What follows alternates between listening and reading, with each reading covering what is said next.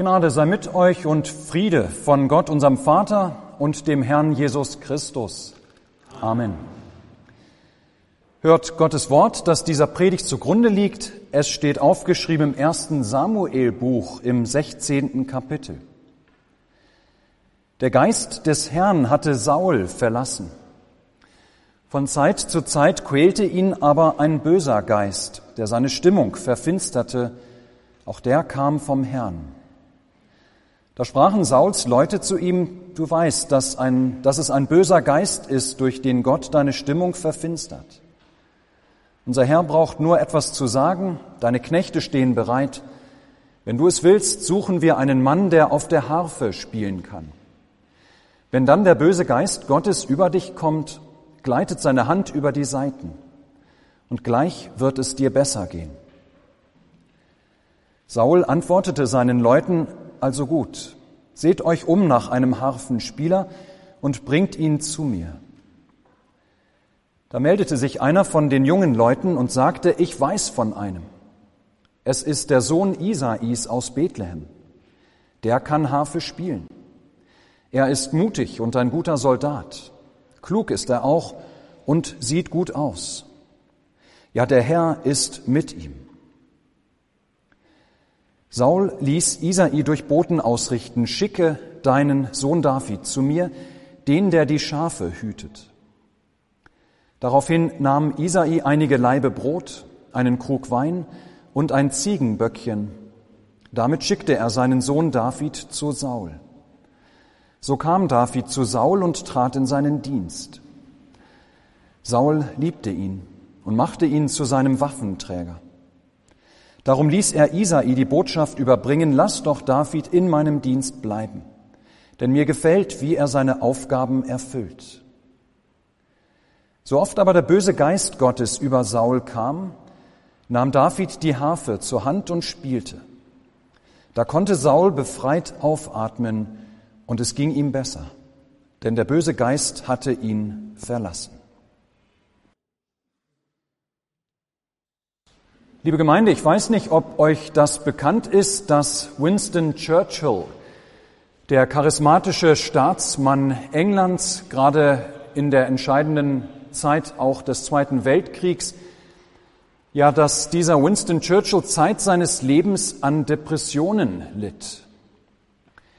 Jedenfalls hat Churchill für dieses Leiden der Depression eine großartige Metapher genutzt. Die stammt nicht von ihm, die ist älter, aber er hat sie bekannt gemacht. Er personalisierte seine Depression. Er beschrieb sie als einen schwarzen Hund. Und mit diesem Bild wollte er festhalten, dieser schwarze Hund, seine Depression, die begleitete ihn immer. Aber es war so, dass sie mal auch in den Hintergrund treten konnte. Wenn sie vielleicht gerade hier oder da am Herumschnüffeln war, woanders. Mal lief dieser schwarze Hund vielleicht etwas voraus und interessierte sich für einen Hasen hier oder für eine Duftmarke da. Aber er war eben ein allgegenwärtiger Begleiter, der immer doch im Schatten lauerte, knurrend vage bedrohlich, immer auf der Hut, ja unheimlich und unberechenbar. Ja, vor allem dieses unberechenbar war dieser schwarze Hund. Jeden Moment konnte er zupacken und den, welchen er begleitete, angreifen und überwältigen. Hätte, hätte diese Metapher damals auch König Saul vielleicht gebrauchen können, um sein Leiden zu beschreiben, das ihn von Zeit zu Zeit quälte und das auch immer schlimmer wurde. Ihr Lieben, ich denke, ja. Allerdings lässt sich heute kaum sagen, was es war, das König Saul genau hatte, woran er genau litt.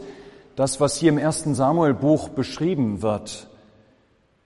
Wir erfahren nur, dass von Zeit zu Zeit ihn ein böser Geist quälte der seine Stimmung verfinsterte. Durchaus möglich, dass das eine Depression war. Vielleicht auch eine Psychose. Vielleicht auch irgendein anderes psychisches Leiden. Tatsächlich aber auf jeden Fall so eine Art schwarzer Hund. Ein ständiger Begleiter für Saul, der ihn unberechenbar, aber fortschreitend häufig angriff und überwältigte. Wenn wir etwas genauer blicken auf das Leben von Saul, dann können wir auch nachvollziehen, warum er diese Episoden hatte, warum es ihm von Zeit zu Zeit immer wieder auch so sehr dreckig ging. Saul war einst die Hoffnung Israels gewesen, der erste König in der Geschichte des Volkes, das sich so sehr einen König gewünscht hatte und König nach dem Herzen der Menschen. Aber dann war es zu einem Zerwürfnis gekommen zwischen dem König Saul und Samuel, dem großen Propheten Gottes zu dieser Zeit, der auch das Volk hinter sich hatte. Und dann kam noch erschwerend dazu für die Aufgaben, die Saul hatte, dass die Philister ständig Israel provozierten und zu Kriegen herausforderten. Ständig hatte Saul also an verschiedenen Fronten zu kämpfen. Ja, die Verantwortung auf seiner Schulter, die waren nicht klein. Das Zerwürfnis mit Samuel und die Feindseligkeiten der Philister, das alles war nicht leicht für Saul zu tragen. Vor allem aber diese, oder das, was zu dem, zu der Trennung von Saul und Samuel geführt hatte, das lastete schwer auf Saul. Saul hatte im, in einem Moment der Überheblichkeit, als er einen großartigen Feldzug hinter sich hatte, in einem Moment der Selbstüberschätzung hatte er sich nicht an die Weisung Gottes gehalten. Ja, hatte sich über Gottes ausdrückliches Gebot hinweggesetzt, meinte, dass er es besser wüsste, meinte, dass er es besser machen kann, als Gott es ihm aufgetragen hatte durch Samuel. Und dies hatte zur Folge, dass Gott sich von Saul abgewandt hat. Zumindest sollte Saul nach dem Willen Gottes nun nicht mehr König von Israel sein. Und so sind es harte Worte, die Samuel Saul ausrichten lässt im vorausgehenden 15. Kapitel. Da spricht Samuel zu Saul, weil du des Herrn Wort verworfen hast, hat er dich auch verworfen dass du nicht mehr König seist. Hier also, ihr Lieben, liegt Sauls eigentliches Problem. Er war noch weiterhin König von Israel, er war es sogar noch für eine ganze Reihe von Jahren, aber er ist nun König ohne die Legitimation durch Gott. Ja, Gott hat seinen Geist von Saul abgezogen. In diesem Vakuum, das dadurch entsteht, wenn wir so wollen, in diesem Raum, den Gottes Geist eingenommen hat, hatte, zieht nun von Zeit zu Zeit ein böser Geist. So erfahren wir. Ja, nicht nur, dass der Geist Gottes Saul nicht mehr regiert, sondern ein dunkler Geist hält stattdessen bei ihm Einkehr. Nicht permanent, aber immer wieder wird er davon befallen unser schwarzer Hund. Für uns etwas befremdlich ist, dass dieser böse Geist als von Gott kommend beschrieben wird.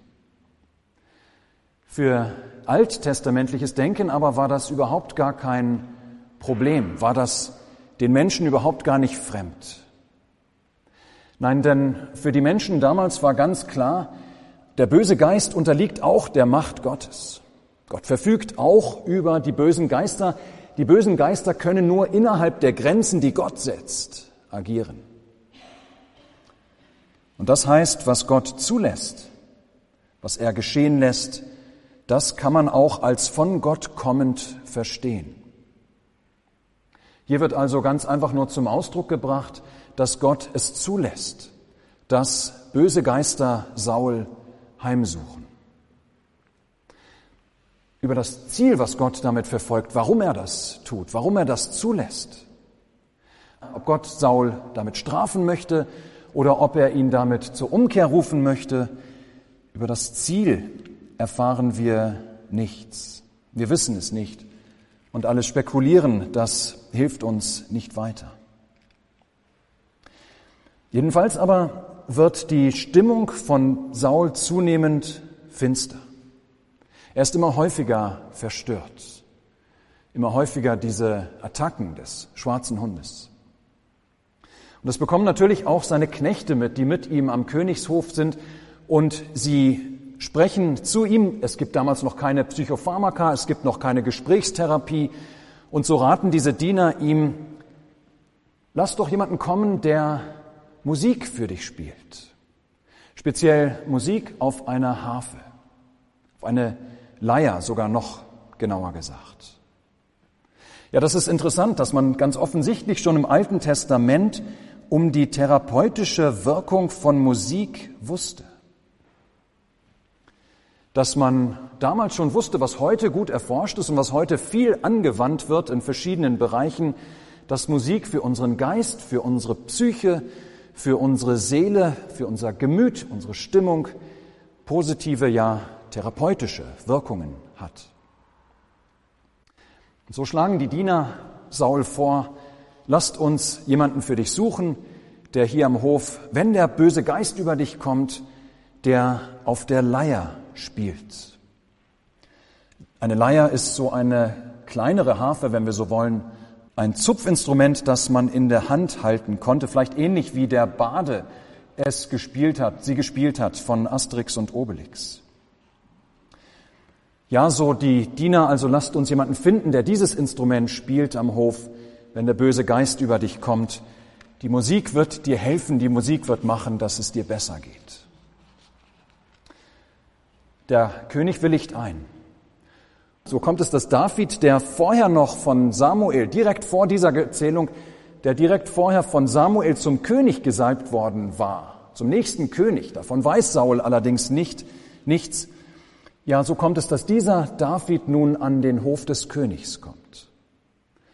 Es ist Ironie und Tragik zugleich, dass gerade Sauls geistige Verwirrung seinen Kontrahenten, seinen Nachfolger an seinen Hof und in sein Haus bringt. Warum gerade David? Ein junger Mann, so erfahren wir am Hof des Königs, der hat, der weiß um diesen David, Sohn des Isai aus dem Stamm Bethlehem, der nicht nur gut Musik spielt, sondern auch noch ein guter Krieger ist, gut aussieht. Der Herr sei mit ihm, so weiß er. Und Saul freut sich auch über Menschen, die er in seiner Armee gebrauchen kann. Er kommt also in erster Linie, um Musik zu spielen, aber sehr schnell werden auch seine anderen Qualitäten erkannt und führen sie dazu, dass David am Königshof bleibt. Nichtsdestotrotz, seine erste Aufgabe ist das Spielen von Musik, wenn der böse Geist kommt und den König heimsucht. Und genau das wirkt, zeigt die gewünschte Wirkung. Zumindest kurzzeitig. So erfahren wir, wenn Saul immer wieder von ähm, dem bösen Geist heimgesucht wird, so kann er zwischendrin durch die Musik, die David spielt, immer wieder aufatmen, wie es bei uns heißt in der Übersetzung.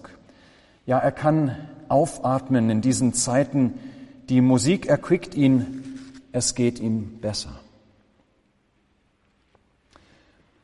Ihr Lieben, soweit das, was uns im Predigtwort berichtet wird. Am Ende also haben wir David, der an den Königshof kommt, der mit seinem Spielen der Musik dem König Linderung in seinen dunklen Phasen schaffen kann. Jedoch, und das zeigt der weitere Verlauf der Geschichte, die Musik schenkt Saul tatsächlich immer nur kurzzeitig Linderung. Sie kann aber nicht wieder gut machen, dass Gottes Geist sich von Saul zurückgezogen hat. Die Musik kann vieles bewirken bei Saul, aber sie kann nicht wieder gut machen, dass die Beziehung zu Gott durch die Sünde Sauls zu Bruch gegangen ist. Und das, ihr Lieben, hat sich bis heute nicht geändert. Musik ist tatsächlich eine ganz, ganz wunderbare Gabe Gottes an uns Menschen, ja eine der größten und der schönsten Gaben an uns. Bis heute kann Musik dabei helfen, die schwarzen Hunde, die uns begleiten, ein wenig in Schach zu halten. Ich sagte es eben schon, es haben moderne wissenschaftliche Untersuchungen gezeigt und können das bestätigen, dass Musik beruhigt und entspannt bis ins Körperliche hinein. Ja, sie wirkt sich positiv aus auf unseren Herzschlag. Sie beeinflusst unsere Herzfrequenz, unseren Blutdruck. Sie bewirkt Muskelentspannung und wirkt sich auf unseren Hormonhaushalt aus. Musik beeinflusst unsere Laune, weckt Erinnerungen und hilft selbst gegen Schmerzen. Und der heutige Sonntag will uns ja gerade daran erinnern, dass Musik eine großartige Gabe Gottes an uns ist, dass wir deshalb auch gut daran tun, Musik zu spielen und zu hören und selbst auch zu singen und uns an Instrumenten zu versuchen. Und dass wir das tun gerade auch in der Gemeinschaft der Kirche wo wir im Loben und Danken unseres Gottes durch Singen und Spielen, wo wir damit eine gemeinsame Ausrichtung haben. Und so wollen wir uns an diesem Sonntag Kantate wieder neu Mut machen lassen zum Einbringen in der Kirchenmusik, zum Mitsingen und Mitspielen in den Chören, zum Erlernen von Musikinstrumenten, zum kräftigen Mitsingen im Gottesdienst, auch auch wenn uns die Lieder vielleicht persönlich nicht immer gefallen, wenn die nicht immer alle unser Geschmack sind. Lassen wir uns neu Mut machen am Sonntag Kantate, auch zum Singen und Musizieren zu Hause, bei der Familienandacht, Hausandacht im Kreise der Familie oder auch, wo wir alleine sind für uns. Ja, Musik ist eine großartige Gabe Gottes, die manchen, die manchen schwarzen Hund zurückdrängen und ein wenig in Schach halten kann. Aber Musik kann nicht heilen, was zwischen Gott und uns kaputt gegangen ist. Musik kann vieles, aber so viel nicht. Dafür, für die Heilung einer kaputten, für einer gebrochenen Gottesbeziehung, ja, ihr Lieben, dafür bedarf es mehr. Dieses mehr, das klingt in unserem Predigtwort nur ganz leise an. Aber liest man diese Geschichte in ihrem Kontext und im Kontext der ganzen Heiligen Schrift, ja, dann tritt ein viel tieferer Sinn zutage, dann leuchtet ein roter Faden ganz deutlich auf. Und zwar dieser. Gott lenkt und steuert alles so, dass König Saul, ohne es zu wissen, seinen Nachfolger an seinen Hof holt und ihn ohne Absicht und ohne Ahnung die ersten Stufen zu dem Thron machen lässt. Es ist Gott, der beschlossen hat, dass David Saul als König ablösen soll, und er knüpft die Fäden der Geschichte so, dass dieses Vorhaben aufgeht. Im Vordergrund geht es um einen Jungen, der schöne Musik spielen kann, den König zu beruhigen. Im Hintergrund geschieht viel, viel mehr. Ja, David ist als Nachfolgekönig von Saul wiederum nur ein kleines Puzzlestück im ganz großen Heilsplan Gottes für uns Menschen. Gott hat sich längst dazu entschieden, den Messias, seinen eigenen Sohn in die Welt senden zu wollen, zur Rettung der Menschen, zur Rettung eben der kaputten Gottesbeziehung der Menschen zu Gott. David ist da ein wichtiger Teil dieses Plans. Soll doch der Messias aus dem Hause Davids kommen, ein Nachfahre Davids sein. Und so ist es Gott, der alles steuert und lenkt, der die Geschichte so führt, dass sein Heilsplan aufgeht. Und so kommt es schließlich zum Höhepunkt des Ganzen. Gott sendet den Nachfahren Davids, Gott sendet Jesus Christus, der sein Leben dafür einsetzt, unsere Beziehung zu seinem Vater wieder in Ordnung zu bringen, der uns die Rettung schenkt, die Erlösung frei und umsonst durch die Vergebung unserer Sünden, der den Schaden heilt, der mit unserer Sünde in die Welt und in unsere Beziehung zu Gott gekommen ist. Und damit, ihr Lieben, als solche, die zu Jesus Christus gehören, haben wir viel, viel mehr, als König Saul es damals hatte. Wenn die schwarzen Hunde kommen und uns überwältigen wollen in unserem Leben. Wir haben in der Taufe den Heiligen Geist bekommen, der uns immer und immer wieder die rettenden Worte vorhält, der immer und immer wieder das rettende Versprechen Jesu uns vor Augen führt. Gott hat dich verworfen, mag der schwarze Hund mir ins Ohr bellen. Er interessiert sich doch überhaupt gar nicht für dich. Nein, widerspricht dann der Heilige Geist. Schau aufs Kreuz. Siehe dort, wie sehr Gott dich liebt. Das, was du getan hast, wird Gott dir niemals vergeben, hält mir der schwarze Hund vor. Nein, das stimmt nicht, widerspricht der Heilige Geist. Schaue aufs Kreuz. Keine Sünde, keine Sünde ist zu groß, als dass Jesus nicht für sie genug getan hat am Kreuz. Es ist alles hoffnungslos, es ist alles letztlich sinnlos in deinem Leben. Ja, mit dem Tod ist alles aus. So knurrt bedrohlich der schwarze Hund. Nein, widerspricht der Heilige Geist. Schau aufs Kreuz. Es ist leer. Jesus Christus ist auferstanden. Er war tot, aber siehe, er ist lebendig von Ewigkeit zu Ewigkeit. Und alle, die zu ihm gehören, die werden auch leben. So hat er es versprochen. Und was er verspricht, das hält er gewiss. Liebe Gemeinde, ein, ein Arzt ist uns gegeben, der selber ist das Leben. Christus für uns gestorben der hat das Heil erworben. Sein Wort, sein Tauf, sein Nachtmahl dient wieder alle Trübsal. Der Heiliggeist im Glauben lehrt uns darauf vertrauen. Amen. Der Friede Gottes, welcher höher ist als alle Vernunft, bewahre eure Herzen und Sinne in Christus Jesus. Amen.